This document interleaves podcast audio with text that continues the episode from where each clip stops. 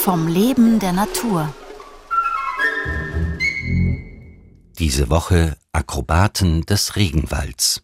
Die Biologinnen Doris Preininger vom Tiergarten Schönbrunn und Susanne Stückler von der Universität Wien sprechen über die Wallace Flugfrösche. Heute experimentieren und forschen. Diese Untersuchungen, die wir hier im Tiergarten machen, das ist natürlich hervorragend durchzuführen in einem Regenwaldhaus, in dem tatsächlich die Vögel und die Fressfeinde vorkommen, die auch in der natürlichen Umgebung vom Wallace-Flugfrosch vorkommen. Wir haben uns die Frage gestellt, warum der Wallace-Flugfrosch so drastisch die Farbe verändert in der Entwicklung vom Jungtier zum erwachsenen Tier.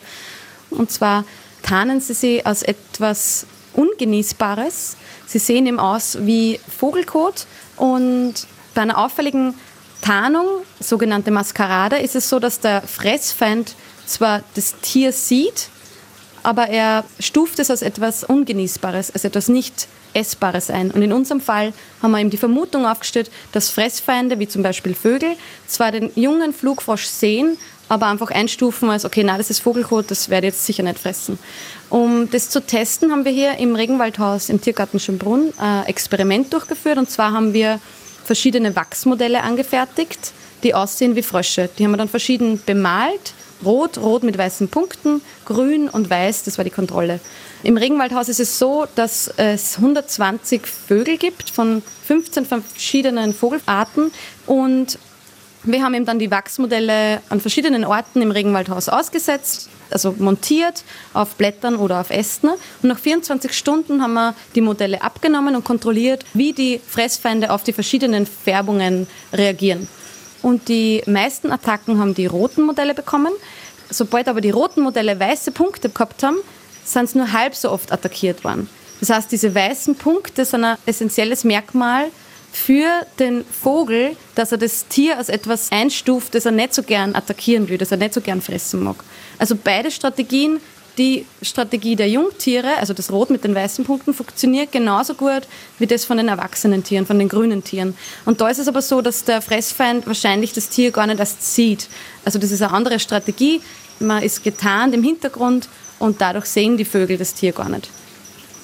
Also etwas, was wir in Haltung testen, konstruierte Bedingungen, die sehr nahe der Natur nachgeahmt sind, wie im Regenwaldhaus. Aber natürlich kommen auf unserem 1000 Quadratmeter Regenwaldhaus sehr geballt sehr viele Vögel vor was im Urwald oder im Regenwald von Borneo oder Malaysia oder Südostasien jetzt nicht in diesem Ausmaß ist. Es ist dadurch das Glück, es hier testen zu können, aber es sollte dann natürlich im Freiland überprüft werden.